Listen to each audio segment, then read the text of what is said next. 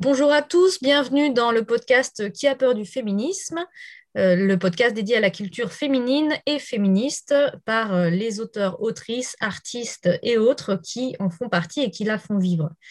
Euh, nous nous penchons aujourd'hui, toujours dans le, cycle sur les femmes fantômes, sur l'ouvrage, enfin plutôt le texte, le court texte de Pushkin intitulé La Dame de Pique, un grand classique de la littérature russe.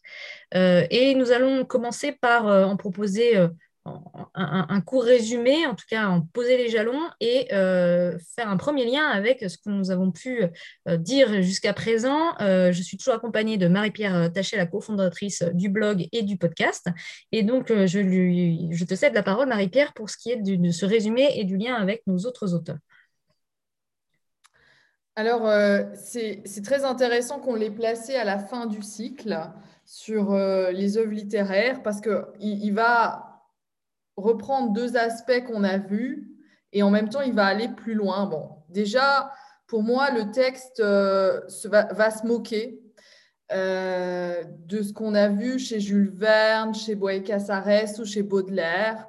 Euh, parce que là, on n'a plus un homme qui va poursuivre un fantôme parce qu'il est amoureux, il veut la garder, mais on a un héros qui est intéressé par l'argent et qui est fasciné par le jeu, parce que le jeu est un moyen facile de gagner de l'argent, mais il y a aussi le risque de perdre. Donc, en fait, c'est quelqu'un qui a peur de jouer. Il voudrait gagner gros, mais il ne veut pas perdre, alors il ne joue pas. Mais euh, on lui promet qu'il y a un secret euh, qui a été révélé à la comtesse euh, Anna Fedotovna. le plaisir de la littérature russe pour moi, passe par le nom des personnages, donc je ne me prive pas. Donc, euh, la comtesse Anna euh, Fedotovna a reçu du comte de Saint-Germain un secret euh, qui permet de gagner, mais alors à tous les coups. Alors, il va, il va essayer de, de lui parler, et au moment où elle va parler, donc on a un personnage féminin, en fait, on retrouve le personnage féminin transparent qui n'est pas là, parce que euh, déjà, ce n'est pas son secret à elle, hein, c'est simplement, elle l'a eu du comte de Saint-Germain. Et au moment où le personnage parle, paf, elle meurt. Donc, disparition totale de la comtesse euh, Anna, mais elle va apparaître dans un songe et elle va révéler le secret. Mais, mais, en fait, et là c'est toute l'ironie de Pushkin, mais en fait, non, ça n'a pas fonctionné. Euh, donc, euh, on a, euh, pour moi, il se moque un peu de, tout, de tout ce qui est romantique. il y a un petit peu un lien, c'est-à-dire le personnage principal, il va arriver à la comtesse en séduisant sa dame de, de compagnie, Lisabetta Ivanovna. Euh, et, elle, alors, elle est l'héroïne romantique, elle a l'air, hein, elle, est, belle, euh, elle est silencieuse, elle est euh, presque invisible. Et, elle, va l'amener à la comtesse, mais bon, manque de peau, elle va mourir à ce moment-là. Et donc, on a d'un côté, on a cette femme fantôme, invisible, qu'on a vue chez les auteurs masculins, chez Verne, chez Boy chez Baudelaire. Et d'un autre côté, on a ce qu'on a vu chez Georges Sand, c'est-à-dire euh, la, vraie fausse femme fantôme qui en fait euh, manipule tout et, euh, et, gagne en fait à la fin. Bon, chez Georges Sand, c'était clairement un faux fantôme, c'était une manigance. Ici, on, est dans on a un vrai conte fantastique, c'est-à-dire qu'on ne nous explique pas. Chez Jules Verne, et chez Boy Casares, on, on était euh, plutôt dans la science-fiction parce qu'on avait une explication euh, pseudo-scientifique de comment on avait pu recréer la femme. Mais ici, vrai fantôme, total délire du personnage principal, on ne sait pas. Donc, ça crée, euh, ça crée c'est drôle ou c'est pas drôle, euh, ça dépend. et c'est surtout pour nous intéressant parce que ça ouvre à, plusieurs interprétations, je pense. Et euh, je voulais remarquer quand même qu'il y a trois femmes dans le roman. Il y a donc la comtesse, qui est le personnage principal sans lettres, qui est la dépositrice, du secret et qui va.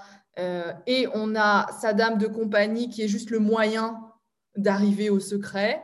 Et enfin, finalement, le troisième personnage féminin, qui est aussi le titre, donc l'héroïne éponyme, euh, c'est la dame de pique. La dame de pique qui symbolise la mort. Donc, mais qui est une carte. Donc, euh, voilà, c'est en deux dimensions.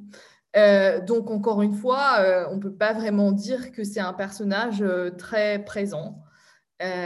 donc, en même temps, très présent parce que c'est le titre, c'est elle qui va le faire perdre, mais en même temps, elle n'existe pas. C'est une carte.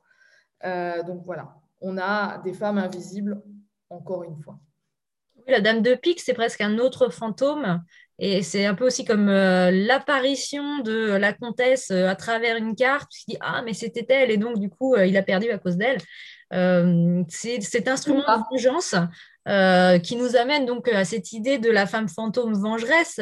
Euh, et d'ailleurs, la comtesse, quand il est en train de lui parler, euh, il est dit qu'elle est plus morte que vivante. Donc on a déjà un petit doute sur son statut, même quand elle est... Parce qu'elle elle oublie que ses, ses, amis sont mortes, euh, puis après elle fait comme si elle s'en rappelait. Bon, soit c'est des, des, oublis euh, liés à une certaine sénilité, mais hein, il y a aussi cette, cette frontière un, peu étrange, un peu poreuse entre le passé et le présent, entre la mort et la vie, qui est déjà enclenchée dès le départ. Et donc, elle va devenir une femme fantôme, mais non pas n'ont pas un souvenir amoureux qui entrait le personnage dans une perspective romantique, euh, comme tu l'as indiqué, mais justement par ironie, ça devient une femme fantôme vengeresse, mais finalement pas. Elle n'est pas angoissante, elle n'est pas terrifiante en tant que telle, puisqu'elle n'apparaît pas pour le terrifier. C'est juste qu'elle revient à un moment dans sa vie à cause de, ce, de, cette, perte. Euh, et donc, ça ouvre un champ sur, euh, d'autres types de personnages.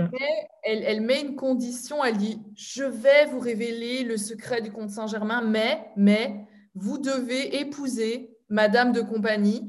Et euh, ça a l'air d'un détail, mais je trouve que c'est très important parce que ça renvoie au statut de la femme dans la société du 19e siècle. Le, le, conte de Pushkin paraît en 1834, euh, où euh, c'était important parce que là, la, Elisabetta Ivanovna, elle est protégée par la comtesse, mais du fait de la mort de la comtesse, elle perd la protection, elle se retrouve un petit peu en danger dans la société, en danger de économique, hein, de ne plus pouvoir subvenir à ses besoins. Et donc, euh, là, la comtesse revient pour, euh, pour euh, en fait l'aider. Enfin, du moins, il y, a cette idée. bon, probablement, comme il est ruiné, il va pas le faire. Donc, ça pose question sur les objectifs de la comtesse, mais ça soulève le, le sujet quand même que je trouve intéressant. Oui, puis sur l'idée de, vengeance et de châtiment un peu différé, on peut rappeler que la mort de la comtesse, elle survient euh, à cause de d'Hermann qui la presse de lui, de lui dire son secret. Il a un pistolet, il dit qu'il n'était pas chargé, mais en fait, il lui a causé une telle peur qu'elle euh, est sans doute morte de peur à ce moment-là. Euh, et donc, elle revient sous forme de fantôme dans un songe. Et ça, ça revient souvent d'ailleurs dans la littérature russe. Il y a un autre exemple dans Tourgueniev où il y a aussi une femme qui revient en songe pour hanter un personnage. C'est donc Clara Milic. Donc, elle revient en songe pour lui donner finalement euh, la réponse qu'il attendait. mais on se doute bien en tant que lecteur que ça, la, promesse d'épouser la dame de compagnie ne va pas suffire. On a quand même un petit soupçon euh, sur une fin. Et finalement, quand la chute intervient, euh, on est à la fois complice parce qu'on se dit, ah bah oui, c'est bien fait pour lui. Euh, en même temps, il y a le jeu ironique de, il était sûr de gagner, et ben non, tant pis, tu ne gagnes pas. et en même temps, c'est total, on reste quand même surpris. Donc il y a, cette, cette virtuosité euh, qui m'en amène peut-être au deuxième point, à savoir la euh, virtuosité d'une réécriture, la réécriture du personnage de fantôme. Euh, donc, ce qui est indiqué déjà dans le texte, c'est que le personnage de. Enfin, il, est, il est question, plutôt pour dire ça différemment, des romans français frénétiques que la comtesse ne veut pas lire parce que ça l'ennuie, ces histoires de, de bah, justement hein, de fantômes, d'angoisse, de monstres. Donc, ça, c'est les romans euh, gothiques anglais et français. Euh, et donc, on peut se demander finalement cette figure de fantôme qu'on voit apparaître ici dans la littérature russe, est-ce qu'elle aurait une origine un peu européenne ou en tout cas euh, étrangère à la Russie? Quelle est toi ta lecture de, cette figure? Bah, Déjà, le fait que dans notre biographie, on a Boy Casares, qui est donc argentin. Donc déjà, c'est déjà un élément de réponse. Donc moi, je pense, je pense à Edith Wharton qui a écrit un recueil qui s'appelle Ghost Stories. Donc il y a plein d'auteurs, je pense à, il y a plein d'auteurs mexicains qui, qui parlent de, de, fantômes. je pense à Elena Garro, Amparo Davila. Bon, on pourrait, il y en a vraiment plein. Euh, donc, je pense que c'est dans les Amériques qu'on va trouver euh, énormément euh, de fantômes. Dans, les, dans les Caraïbes, on va évidemment retrouver aussi en Afrique. la littérature asiatique, là, je ne connais pas, mais je ne serais pas surpris. parce que c'est le fantôme, en fait, c'est une façon de parler de la mort. donc là, c'est très clair chez Pushkin parce que quand on rencontre la comtesse, elle est mourante en fait. Elle a des signes de sénilité. On a une description physique euh, où elle, est, elle est déjà presque un squelette. Euh, elle porte la mort, euh, les traces de la mort sur son visage parce que elle va mourir et probablement que c'est pas le narrateur qui est responsable. il a peut-être un petit peu précipité les choses, mais, mais elle était vraiment entre déjà entre la vie et la mort quand on la rencontre. Euh, et, donc, c'est pour ça, je pense que le fait qu'il y a cette interrogation qui est euh, universelle sur euh, qu'est-ce qui se passe après la mort, c'est pour ça qu'on va retrouver des fantômes, des spectres, des, dans les légendes. Il y, a, y, a, une légende qui va dans toute l'Amérique, de l'Amérique centrale à, à la, en, l'Amérique du Sud, de cette femme qui se promène en pleurant son enfant, qui a des différentes déclinaisons selon les pays. Euh, donc, une légende. Donc, vraiment, c'est quelque chose qu'on va retrouver partout. Oui, ça peut être une source autant, on va dire, folklorique ou, euh, ou une source légendaire des traditions orales, euh, qu'une source aussi qui, peut, qui peut rejoindre celle-là d'intertextualité littéraire avec, bah, si on pense à Boy Casares, c'était un texte du 20e, il a pu s'inspirer de Verne, comme euh, les littératures après euh, peuvent, euh, enfin la figure du, fantôme peut émerger déjà de ces, légendes sans aucune référence extérieure, comme elles peuvent aussi se nourrir de la manière dont les fantômes ont été écrits dans, certains, dans certaines traditions. Maintenant, la question plus intéressante, donc le, fantôme, les fantômes, il y en a dans toutes les littératures, mais ça serait le traitement, puisque ce que nous, on a repéré ici, bon, et là, bon, Casares, il est notre élément euh, non, européen. Donc, ça tendrait qu'il est pas, que ce n'est pas seulement en Europe, mais c'est euh, en fait euh, un fantôme, qui, une femme en fait qui est invisible et qui, qui, n'existe pas. c'est ça qui, nous intéressait, que en fait, c'était une manière de ne pas, de ne pas donner la parole aux femmes en ne leur donnant que euh, sous la forme de fantômes. Et là, quelque part, euh, elle parle, la comtesse, mais elle parle uniquement dans un songe. Euh, donc, si, en plus, bon, si on a une lecture de notre position avec toutes les connaissances de la psychologie et de la psychanalyse, bon, c'est carrément pas elle qui parle. et donc, c'est quand même c'est ça qui pour moi est intéressant et qu'il faudrait euh, se poser la question est-ce qu'on a des figures de fantômes euh, féminins qui sont euh, vrais, c'est-à-dire qui existent?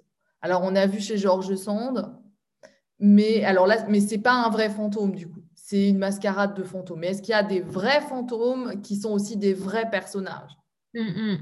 Et, dans la littérature russe, hum, il y a cette constante quand même de la femme fantôme qui apparaît dans les songes. Donc euh, Clara Milic aussi dans, alors ça c'est paru, c'est slave, c'est dans, dans Migration de Tchernansky, elle apparaît dans un songe. C'est une femme qui a été importante dans la vie de l'homme qui, euh, qui fait ce rêve et elle lui parle en effet.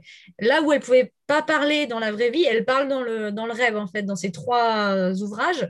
Euh, et c'est particulièrement éloquent là dans La Dame de Pique parce que justement au moment où elle pourrait donner son secret, elle meurt, donc elle parle pas et elle parle euh, une fois morte en fait. Euh, donc euh, c'est comme si la mort avait libéré sa parole quelque part.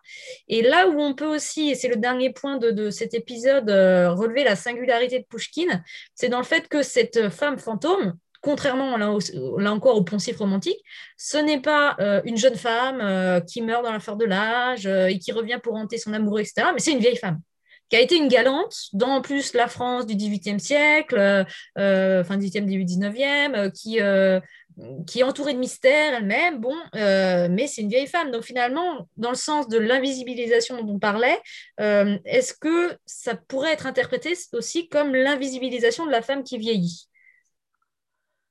Oui, mais c'est aussi d'un point de vue, notre héros euh, dans La Dame de Pique, on n'a pas encore dit son nom, c'est stratégique. Euh, il s'appelle Herman. Euh, il, il, pas de bol. C'est le gars qui n'a pas de bol. En fait, on peut vraiment lire La Dame de Pique comme voilà, il joue jamais, mais le jour où il joue, il va perdre. Donc, il veut rencontrer la comtesse et au moment où il y arrive, pas de bol, elle meurt. Euh, il a un rêve, mais pas de bol, euh, il s'est trompé. Euh, pas de bol, il perd tout. Pas de bol, il perd même la femme. Donc, donc en fait, et donc le jour où il a un fantôme qu'il visite, bah, c'est pas une belle jeune femme, etc. Pas de bol, c'est une vieille totalement décrépite. donc, je pense que c'est c'est pas très valorisant pour les, femmes vieilles, mais je pense que ce qui intéressait plutôt Pushkin, c'était le, le, le, fait que quand il l'a fait rentrer en scène, elle est déjà presque morte en fait. Euh, donc, euh, donc en fait, ce qui explique en fait la mort est totalement rationnelle. C'est pas, euh, elle aurait eu 30 ans dans la fleur de l'âge. Waouh, elle, elle, meurt. Ah bah, effectivement, c'est peut-être à cause de Herman. Là, c'est, on voit bien que Herman, il est même pas responsable de sa mort. Euh, euh, et, peut-être même, il lui rend service en la précipitant parce que, bon, elle, était, elle, était vraiment déjà un peu sénile, etc.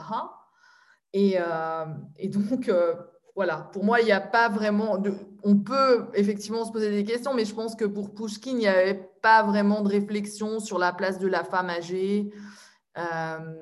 Et bon, comme j'ai dit déjà, ce qui est intéressant aussi, c'est que la comtesse, c'est pas son secret à elle. Parce que là, ça aurait été intéressant si c'était, ouais, elle avait un secret, donc c'était une femme de pouvoir. Non, simplement, elle, est, euh, elle a reçu les confidences d'un homme. Et quel homme euh, Le comte de Saint-Germain, qui est aussi une figure un peu mystérieuse, ça rajoute à l'ambiance fantastique, je pense. Mais euh, donc, en fait, elle, est un, une sorte de personnage prétexte donc, elle est prétexte à passer le secret, elle est prétexte à faire jouer euh, notre narrateur et elle est aussi prétexte à le faire perdre. Mais elle, est, euh, elle est un personnage instrument. Elle n'est pas un personnage dont Pushkin s'intéresse à la psychologie d'Hermann seulement. il s'intéresse à la psychologie du joueur, je pense. Oui, puis elle n'est même pas totalement une sorcière, en effet, parce que, euh, enfin, une sorcière ou quelqu'un qui aurait une aura magique parce que c'est pas son secret. Elle est quand même un peu dans l'ésotérique à cause de ce conte de Saint-Germain qui est légendaire. Euh, elle n'est elle est plus une galante, mais elle est toujours dans les rapports un peu de séduction, de d'entre-gens, de sociabilité. Euh, elle est tout dans l'entre-deux, quoi. Elle est ni morte ni vivante. bon, c'est ni seule ni, accompagnée. Bon, donc on, est face à un, personnage qui, en effet, se construit bien dans l'idée de l'écriture ironique en fait de, de Pushkin, quoi, qui est en effet un instrument pour Pushkin autant que pour, euh, pour Herman. Euh, les deux se rejoignent. et, euh, donc, ça a été mis en scène par, en opéra par Tchaïkovski en, en 1890. entre parenthèses, traduit par Prosper Mérimée, l'auteur de La Vénus d'Île. Mm, mm, mm. Je dis ça, je dis rien. Euh, en, 1849 en français, mais moi je vois bien le, personnage de, la comtesse. Il a euh, un potentiel un peu comique et euh, il est intéressant justement pour ces entre-deux, mais on peut vraiment faire un, personnage too much, vraiment maquillée, grimée, et, quand elle revient en, fantôme, on en rajoute encore sur le, sur le blanc, sur le... Elle, elle fait tellement pas peur parce que elle est, euh, c'est exagéré, mais, euh, mais c'est plutôt un, instrument pour, euh, pour faire rire, pour se moquer, qu'un que personnage dont on s'intéresse à la psychologie. Oui, ça, fait, ça fait penser aux vieilles de Goya un peu, au tableau, avec ces, vieilles qui sont fardées, qui sont ridicules à force d'être trop fardées. Euh, et, en guise de conclusion, la piste que tu me proposais, c'est l'idée que le fantôme pourrait être vu comme un chemin d'émancipation pour les femmes. Est-ce que tu veux bien préciser cette idée? C'est-à-dire que dans la Dame de Pique, même si euh, on a bien expliqué que Pushkin, euh, la psychologie des personnages féminins dans ce conte, ça l'intéresse, mais alors pas du tout. Euh, il n'a pas d'intention féministe du tout, ni masculiniste d'ailleurs. lui, s'intéresse aux joueurs, c'est autre chose.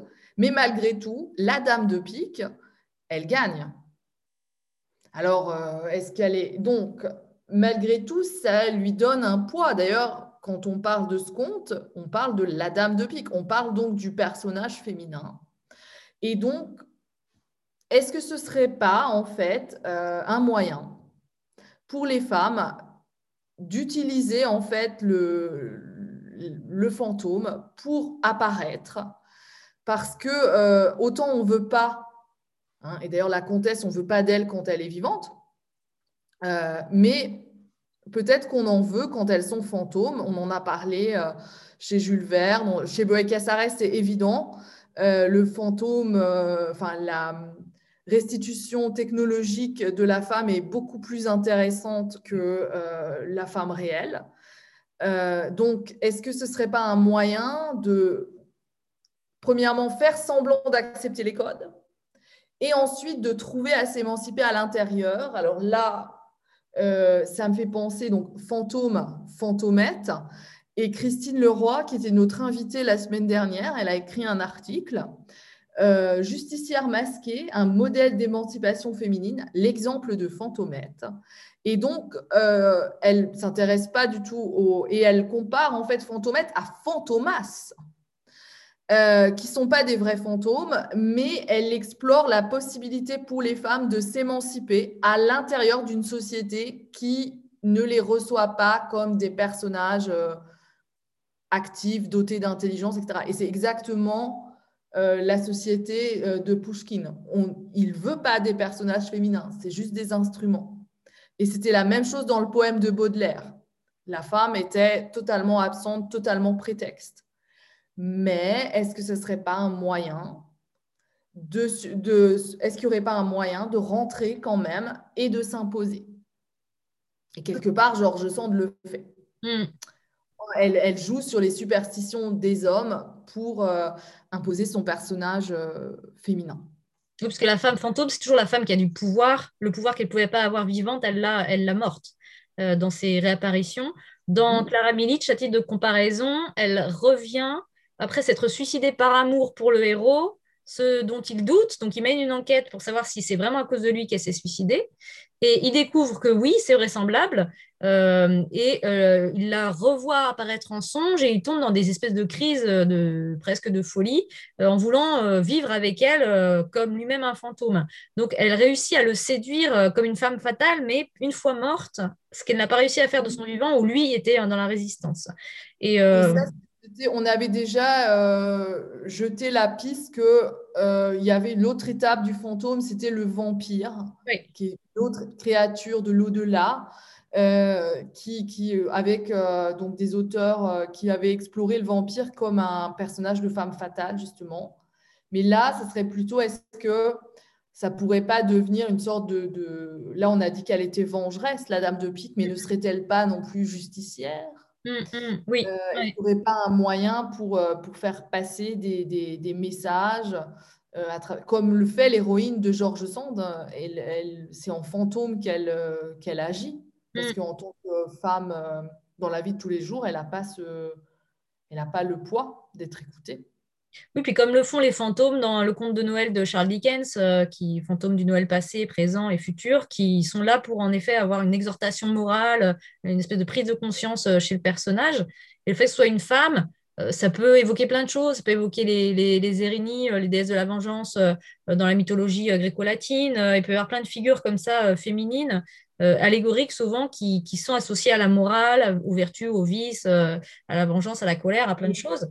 Et de manière plus pragmatique et aussi plus, triste, quand on a vu avec les Radium Girls, euh, concrètement, c'est euh, en revenant entre guillemets d'entre les morts, parce que c'est quand même, on rappelle que c'est l'analyse des os de la première victime qui a permis de prouver l'empoisonnement au radium et qui a pu leur permettre de commencer leur combat pour, être, pour la reconnaissance du préjudice qu'elles avaient subi.